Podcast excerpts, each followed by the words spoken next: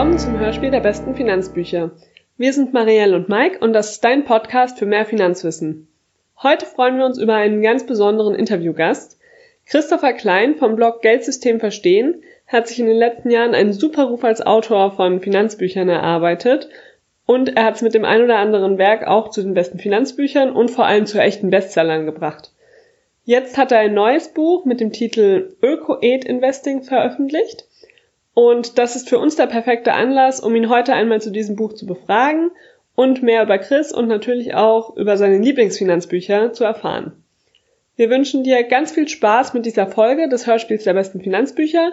In den Show Notes findest du wie immer alle Links zu den besprochenen Büchern und natürlich freuen wir uns auch über dein Feedback und deine Bewertung.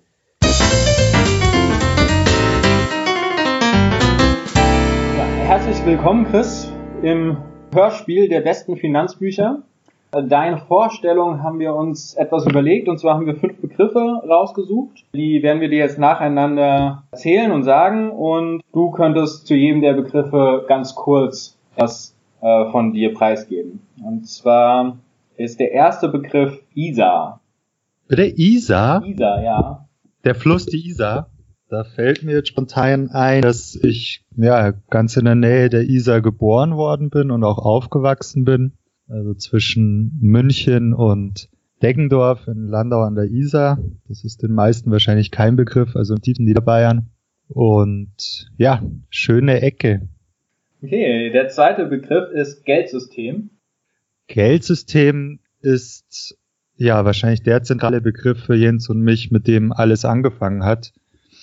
Wir haben beide internationale Volkswirtschaftslehre studiert und uns ja während des Studiums schon Gedanken gemacht, weswegen eigentlich in der wenn in der volkswirtschaftlichen Modellwelt alles immer reibungslos funktioniert, weswegen es in der Realität häufig zu größeren Verwerfungen kommt und das immer wieder. Und das war für uns sozusagen der ja, die Initialzündung, uns mit dem Geldsystem zu beschäftigen und somit auch die Initialzündung für unser erstes Buch. Gerade hast du schon gesagt, der dritte Begriff oder in diesem Fall der Name ist Jens.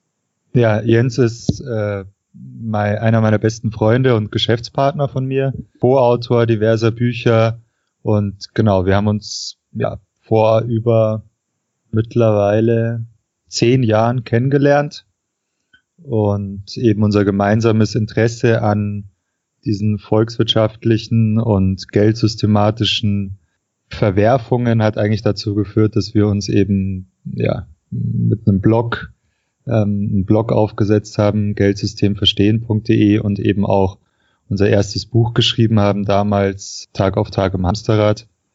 Und ja, seitdem praktisch beide die Karriere als Autor verfolgen wir nähern uns äh, dem heutigen Thema. Das, der vorletzte Begriff ist Faulbär.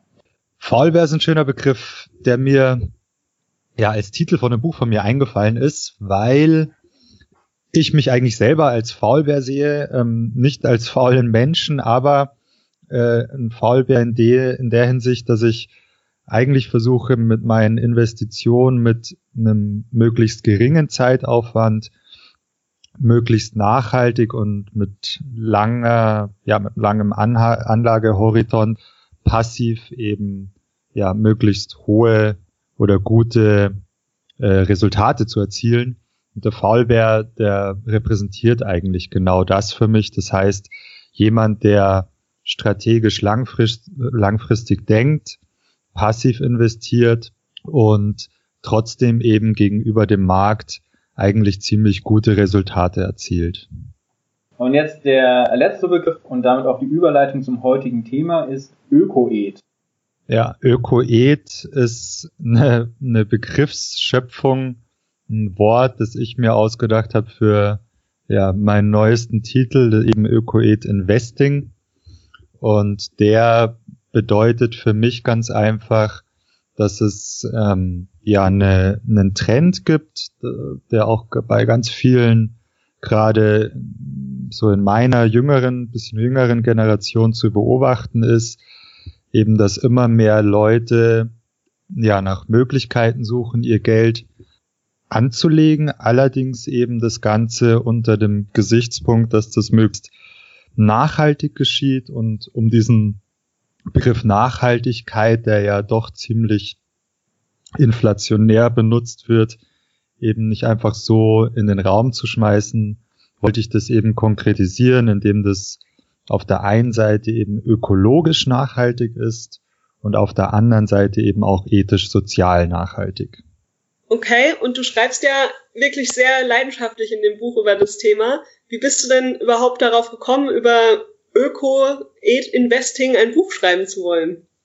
Puh, ja, also das ist eigentlich ein Thema, was mich schon total lange verfolgt. Also ich bin schon immer an diesem Thema interessiert und auch mein, mein Lebensstil ist eigentlich einer, der jetzt relativ normal ist. Also ich lebe nicht auf sonderlich großem Fuße und es war auch nie etwas, große Konsum hat mich nie sonderlich interessiert.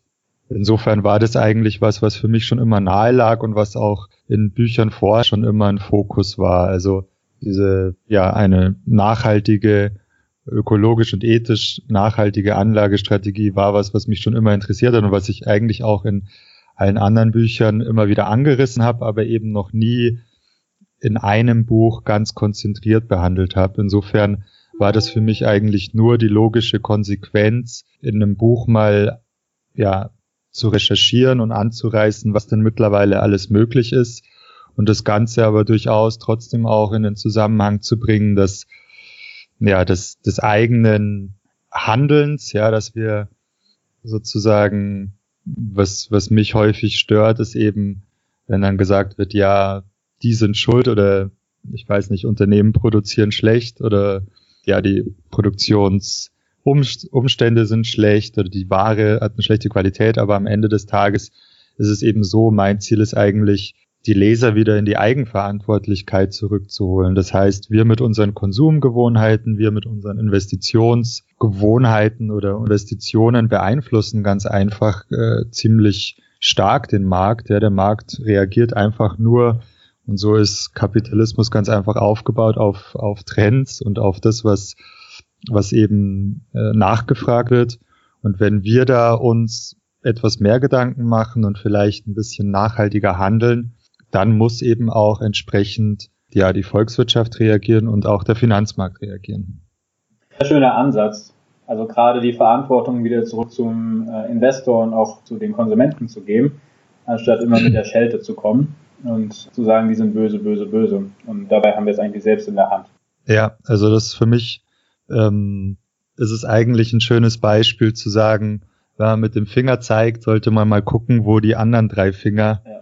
hinzeigen. Ja, der Zeigefinger zeigt weg und die anderen drei zeigen meistens auf einen selbst. Das heißt, es geht eigentlich bei Schuldzuweisungen immer darum, dass man selbst eben keine Verantwortung übernehmen möchte für das, was einem widerfahren ist. Hm.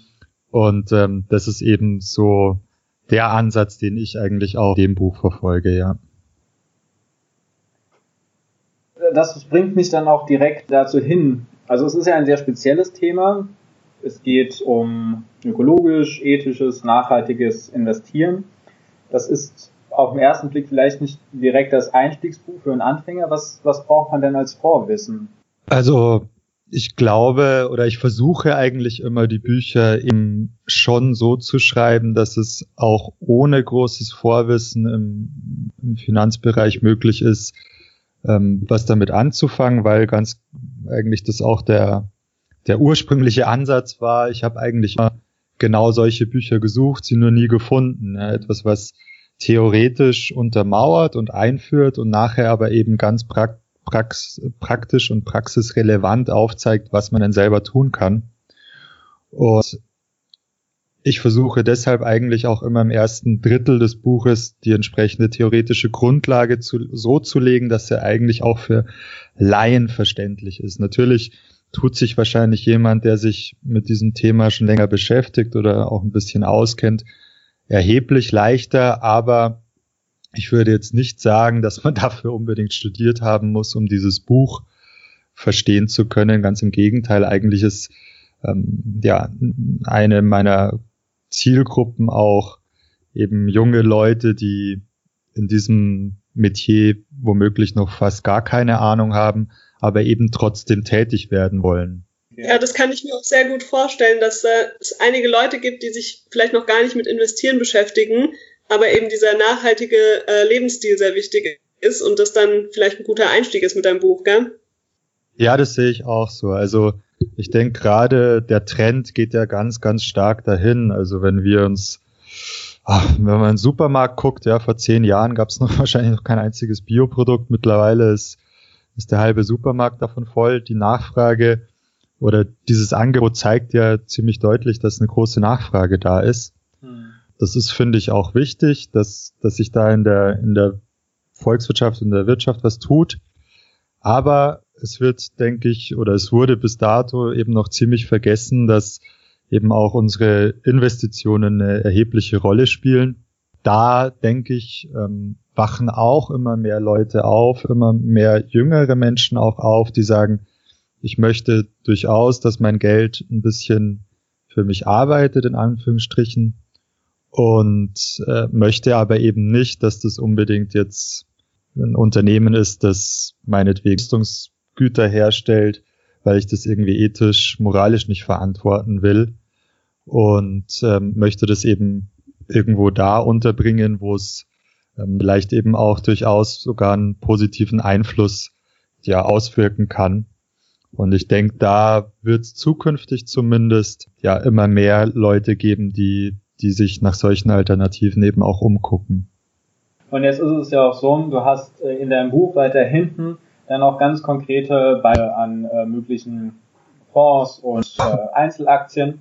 Und wenn ich die Liste jetzt durchgegangen bin, dann habe ich gesehen, ah, ich habe sogar zwei Unternehmen davon in meinem Depot, nämlich 3M und Henkel, wo ich jetzt erstmal sehe, okay, ein Buch über Öko-Ed-Investing, da werden wahrscheinlich Aktien drin sein, die kenne ich nicht so wirklich, aber nein, es sind tatsächlich sehr bekannte Unternehmen, die wohl nachhaltig ordentlich arbeiten. Ja, also grundsätzlich muss man natürlich sagen, ähm, vielleicht muss ich ein bisschen vorher anfangen.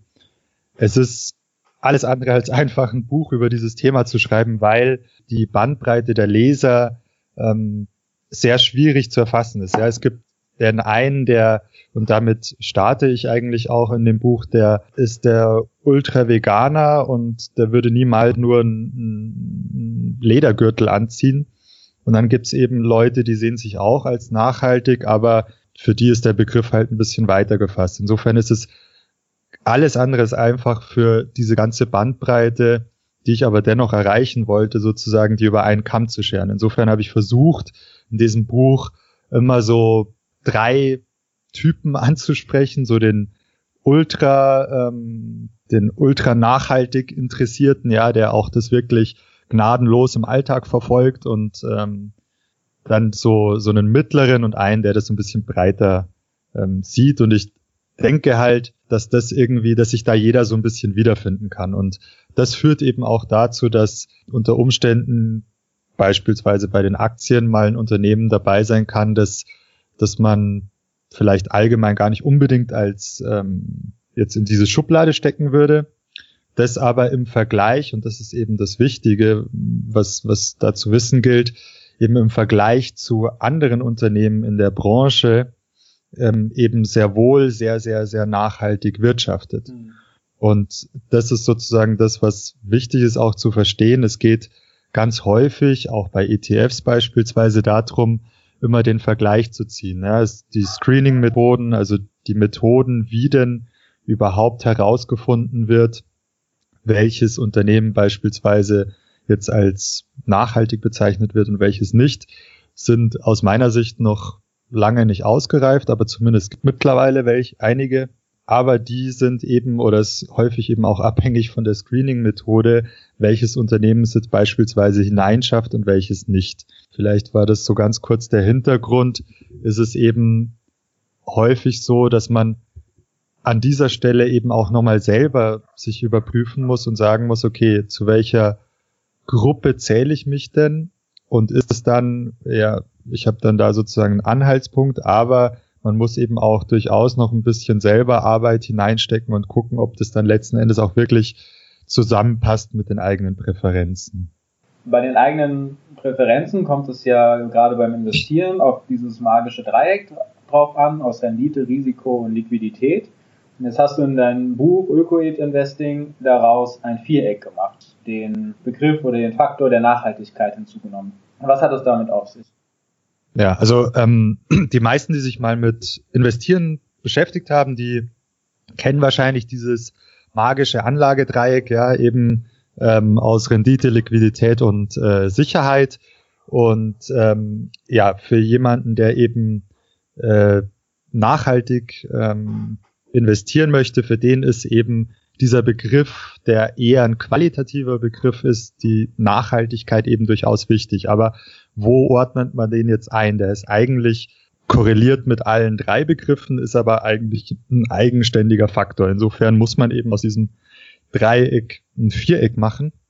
Und dieses Viereck zeigt, wie, wie diese vier Faktoren sozusagen voneinander abhängen. Das heißt, ähm, traditionell äh, in, in diesem Dreieck gesehen wäre zum Beispiel so, wenn ich ähm, mehr Sicherheit haben möchte im Portfolio, dann ist es in der Regel so, dass ich dafür eben etwas an der Rendite aufgeben muss. Und äh, das sind sozusagen die gegenseitigen Effekte. Und so ähnlich verhält sich dann eben auch im Viereck, wenn ich etwas mehr Nachhaltigkeit oder auf Nachhaltigkeit mehr Wert lege, dann hat es eben Auswirkungen auf die anderen drei Faktoren, auf die drei Faktoren Liquidität, Sicherheit und Rendite eben. Insofern ähm, ist es sozusagen ein Spiel der Interdependenzen, wenn man so möchte, egal an welchem Regler man schiebt. Das wird dazu führen, dass eben an den anderen drei Faktoren sich auch was verändert. Dann würde ich doch sagen, wir gehen von dem Hintergrund des ganzen Themas mal in die Praxis. Du ähm, schreibst ja in dem Buch, dass es fünf Megatrends gibt, die den Öko-Bereich so beeinflussen und der wiederum die fünf Megatrends wahrscheinlich auch. Ohne jetzt die fünf zu verraten, denn die, unsere Hörer sollen ja auch noch das Buch lesen. Welcher davon beeinflusst denn dein Leben am meisten und warum? Boah, das ist gar nicht so einfach zu sagen, weil, weil eigentlich, weil eigentlich alle fünf mein Leben beeinflussen. Und ich glaube, alle fünf wahrscheinlich das Leben der allermeisten Menschen beeinflussen. So spontan würde ich wahrscheinlich sagen, im Alltag ist es höchstwahrscheinlich sowas wie Ernährung und Versorgung. Das heißt, das ist was Alltägliches. Damit hat man ähm, ja jeden Tag fast Kontakt jeder von uns natürlich auch. Und ich denke ganz einfach, dass wenn man sich mal mit den eigenen Konsumgewohnheiten ein bisschen auseinandersetzt, dann kann man relativ schnell entdecken, dass, dass es da unter Umständen viel Optimierungspotenzial gibt. Das ist auch etwas, was ich bei mir immer wieder entdecke. Also wahrscheinlich würde ich jetzt spontan sagen, wäre es so die Ernährungsrichtung, wobei ja eigentlich alle fünf Faktoren oder alle fünf Megatrends welche sind, die in verschiedenen Phasen eigentlich in mein Leben mit reinspielen. Okay, und würdest du sagen, dein eigenes Konsumverhalten hat sich auch tatsächlich verändert während der Recherche des Buches oder warst du vorher schon sehr nachhaltig unterwegs? Ah, ich war schon vorher auch schon sehr, also sehr nachhaltig ist natürlich auch ein dehnbarer Begriff, ne? Ähm, aber grundsätzlich ist schon so, dass ich schon lange vorher. Ich weiß nicht, ich habe zum Beispiel ein Ackerstück, auf dem ich ähm, irgendwie auf 40, 50 Quadratmetern den Sommer über äh, Obst und Gemüse anbaue. Ich wohne nach wie vor in einer WG äh, in einem Zimmer mit meiner Freundin zusammen. Ganz einfach, weil ich das auch irgendwie gar nicht einsehe, ein riesengroßes Haus besitzen zu müssen. Ähm, und viele solche Dinge, also die, die für mich eigentlich schon immer fast eine Selbstverständlichkeit waren auf die lege ich eigentlich schon viel Wert. Also viele bezeichnen das als Minimalismus. Das würde ich jetzt, diesen Begriff, mit dem kann ich eigentlich nicht so viel anfangen, weil was für uns minimal ist, ist für andere maximal. Ja, wenn man mhm. mal so auf einen anderen Kontinent blickt, dann sieht man ganz schnell, dass äh, Leute, die sich hier als die Oberminimalisten sehen, auf einem anderen Kontinent immer noch als Maximalisten gelten würden. Insofern ähm, bezeichne ich das eigentlich viel mehr als Normalist. Ja, ich bin halt jemand, der nicht über und nicht unter seinen Verhältnissen lebt. Insofern war das eigentlich immer für mich ein Ansatz, äh, der ganz gut funktioniert hat. Hängt wahrscheinlich auch wieder sehr stark von der eigenen Präferenz ab und äh, welchen Lebensstil und welche Lebensziele man dann am Ende auch erreichen möchte. Ganz genau so ist es, ja.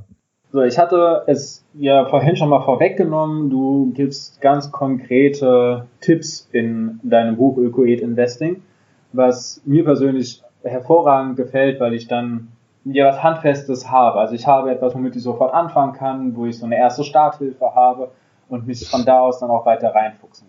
Äh, nun ist es allerdings auch so, dass du echte Zahlen benutzt und die in der Finanzbranche ja durchaus da schnelllebig sind.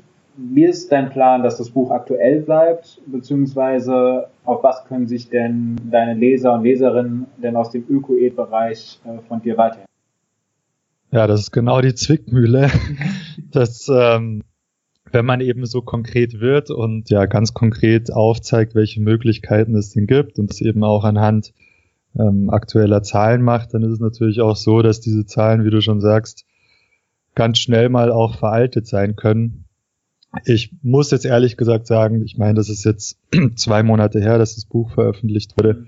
In der Regel ist es schon so, dass ich mir einmal im Jahr zumindest angucke, was hat sich geändert. Das sind ja auch häufig steuerliche Dinge beispielsweise, die eben dann auch durchaus eine Aktualisierung von dem Buch verlangen. Ähm, das ist halt was, das ist sozusagen die, die Kehrseite dieser ganzen Geschichte. Wenn man eben so konkret ist, dann muss man eben auch dafür sorgen, zumindest einmal im, im Jahr, dass, dass das Ganze wieder auf den aktuellen Stand gebracht wird. Ähm, ja, ist halt leider einfach so. Da kann ich, da kann man sich nicht dagegen erwehren. Auf der anderen Seite finde ich eben genau das so wichtig, weil es, äh, denke ich, eben ganz häufig in ganz vielen Büchern so ist, dass es ja relativ komplex aussieht und viele Leser eben am Ende zwar motiviert sein mögen, aber eben eigentlich nicht wissen, wo sie jetzt genau anfangen können. Und genau das habe ich eben immer und immer wieder beobachtet und genau deshalb versuche ich eben auch die Bücher, ja, im zweiten Teil immer so praxisrelevant zu gestalten, dass man eben eigentlich fast eine, ja, so eine, so eine Anleitung an der Hand hat, wie man, wie man jetzt konkret vorgehen kann. Insofern ähm, ja, wie du sagst, so ein bisschen schwierig, aber es wird durchaus aktualisiert. Auf was sich jetzt die Leser noch freuen können, das äh, kann ich jetzt spontan so gar nicht beantworten, weil ähm, ich mir jetzt darüber hinaus noch gar nicht viel Gedanken gemacht habe, was, was jetzt nach dem Buch oder äh, auf Grundlage dieses Buches noch alles passieren soll. Ähm, ich könnte mir allerdings vorstellen, beispielsweise in den dass ja doch acht Strategien sind, die voneinander abweichen, die vorgestellt werden, wie man denn sein Geld öko-ed-mäßig unterbringen kann, dass ich vielleicht zu jeder Strategie nochmal etwas in die Tiefe gehe, ob das jetzt im Rahmen von unserem Blog ist oder vielleicht sogar nochmal im Rahmen einer kleinen, ganz spezifischen Buchserie, ähm, habe ich mir noch nicht überlegt. Aber das wäre durchaus was, was, was Sinn machen würde, ja. Also liebe, ja, Hörerinnen, und, also liebe Hörerinnen und Hörer, äh, du hast es jetzt gerade schon mitbekommen, das Buch ist erst seit zwei Monaten draußen und damit hochaktuell. Das heißt, die Zahlen sind quasi frisch aus der Recherche und der Druckerpresse. Am besten lohnt es sich wahrscheinlich jetzt zu greifen, wenn dich das Thema Ökoed interessiert. Wobei, wenn ich da ganz kurz eingerätschen darf, gerne. Äh, ist es schon so, was einem bewusst sein muss, ist, wenn man Öko-Ed-Investing betreibt, dann ist es eine Art des Investierens, die ja mit einem langfristigen oder mit einem langen ähm, Horizont verbunden ist. Und das sorgt in der Regel dafür, dass ähm, man eben auch oder dass Unternehmen in Frage kommen, die eben ähnlich wirtschaften, das heißt, die nachhaltig, lang, langfristig, langfristige Strategien verfolgen, was wiederum uns zum Vorteil ist, weil wir eben sozusagen in Unternehmen investieren, die ja eine ähnliche Strategie haben wie wir und aufgrund dessen eben auch weniger anfällig sind. Das heißt, mhm. ich zum Beispiel im Rahmen meines Masterstudiums ganz, ganz viel und auch der Masterarbeit dann eben mit äh, Shareholder Value beschäftigt und praktisch wie Unternehmen ihren Aktionären gegenüber verpflichtet sind, eben auch durch äh, die Renditen entsprechend hochzuhalten, was eben häufig dazu führt, dass der, der Planungshorizont sehr, sehr kurz wird. Das ist bei ganz, ganz vielen dieser Unternehmen eben anders, ja, die, die verfolgen eher eine grundständige langfristige oder einen grundständigen langfristigen Planungshorizont. Und aufgrund dessen ist es sehr, sehr viel weniger volatil und sehr, sehr viel sicherer. Also das kann man durchaus sagen. Und deswegen ist es häufig auch gar nicht so unglaublich entscheidend, ob sich jetzt da aktuell irgendwie ein Prozent hoch oder runter verändert, weil es eben langfristig ja eine der aus meiner Sicht vernünftigsten und, und sichersten Anlagenmethoden ja darstellt. Also es wird nicht von Quartal zu Quartal gedacht, sondern es werden schon ein paar Jahre voraus. Überlegt. Richtig, ja. ja. So, Marielle, ich hatte dich unterbrochen. ja, also ich wollte eigentlich nur sagen, wir haben ja jetzt ziemlich lange über das Buch gesprochen. Gibt es denn noch so ein, zwei, drei abschließende Worte, wo du sagen würdest, das müssen die Leute wissen, bevor sie sich dein Buch kaufen? Mm, grundsätzlich eigentlich nicht. Also Vorwissen ich meine, das ist für mich immer schwierig zu beurteilen. Ähm, äh, vielleicht könntet, könnt ihr das sogar besser sagen, ähm, ob jetzt da unbedingt Vorwissen vonnöten ist. Aus meiner Sicht nicht, aber. Nee, wahrscheinlich nur ein generelles Interesse an der Geldanlage, würde ich sagen. Ja, so, also so sehe ich das eigentlich auch, ja, dass man eigentlich da abgeholt wird, wo man gerade steht. Es ist so, dass, ja, was mir wichtig war, ist einfach, weil ich immer, ich habe jetzt schon ein paar Mal gesagt, es kommt eben ganz stark auf die persönlichen Präferenzen an, an welchem Punkt von diesem Spektrum man sich eben gerade sieht und bewegt. Aber ich habe eben versucht, für jeden Geschmack eigentlich was mit reinzubringen. Also für denjenigen, der eher passiv, beispielsweise mit ETFs, versucht, langfristig, aber mit wenig Zeit, ja, ein, Vermögen aufzubauen oder eben denjenigen, der versucht, mit seinen Investitionen ähm, oder unbedingt mit seinen Investitionen eben auch noch ein einen positiven Einfluss haben will, beispielsweise zum Beispiel in Form von einem nachhaltigen Crowd-Investing. Und das war eigentlich mir sehr, sehr wichtig, dass sich jeder, der sich Interesse für dieses Thema hat, eigentlich in diesem, in diesen verschiedenen Strategien wiederfinden kann und für jeden eben auch äh, nachhaltiges Musterportfolio im Buch schon aufgezeigt wird. Ja, es klingt sehr spannend und ich kann das Buch wirklich nur empfehlen. Ich habe es innerhalb kurzer Zeit äh, durchgelesen, weil auch der Schreibstil sehr, sehr angenehm ist und ähm, du deine Leser tatsächlich äh, von Gedankenpunkt zu Gedankenpunkt mitnimmst. Abseits deiner eigenen Bücher, haben wir ja schon ein paar anklingen lassen. Äh, welche Finanzbücher haben dir denn am meisten geholfen und was ist denn deine persönliche Top 3? Ja, also ein ein Augenöffner war für mich definitiv Rich Dad Poor Dad. Wahrscheinlich für ganz, ganz viele, weil das ganz einfach mir zum ersten Mal vor Augen geführt hat, diesen Unterschied zwischen Vermögenswerten und Verbindlichkeiten und wie wir das im Alltag eigentlich häufig verwechseln und meinen, Ver Verbindlichkeiten seien Vermögensgegenstände und, und umgekehrt häufig das war definitiv was, was mir die Augen geöffnet hat und was mir irgendwie gezeigt hat, okay, da, da steckt eigentlich ein relativ einfacher Mechanismus dahinter, wenn man den mal begriffen hat, dann ähm, kann man allein schon durch diese beiden Stellschrauben ziemlich viel erreichen. Ein zweites, was, was mich total fasziniert hat, was den Titel trägt, Fastlane Millionär, ist war wieder typisch angelsächsisch, sehr dick aufgetragen, aber auf der anderen Seite zeigt das Buch eben irgendwie total spannend auf, wie, wie man sich mit einer Idee selbstständig machen kann, was mich irgendwie auch schon lange begleitet, was, was ich immer wieder interessant fand und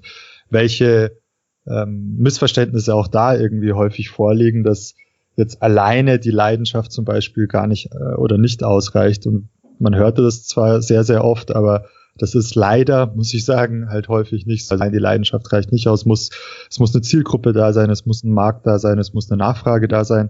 Und das lässt sich ja beides schön vereinen. Aber das war noch ein Buch, das mich ziemlich fasziniert hat. Und ein drittes könnte äh, The Go-Giver sein. Ähm, ich glaube, das gibt's mittlerweile auch schon auf Deutsch. Ich glaube, das sind die übersetzt mit der Go-Giver.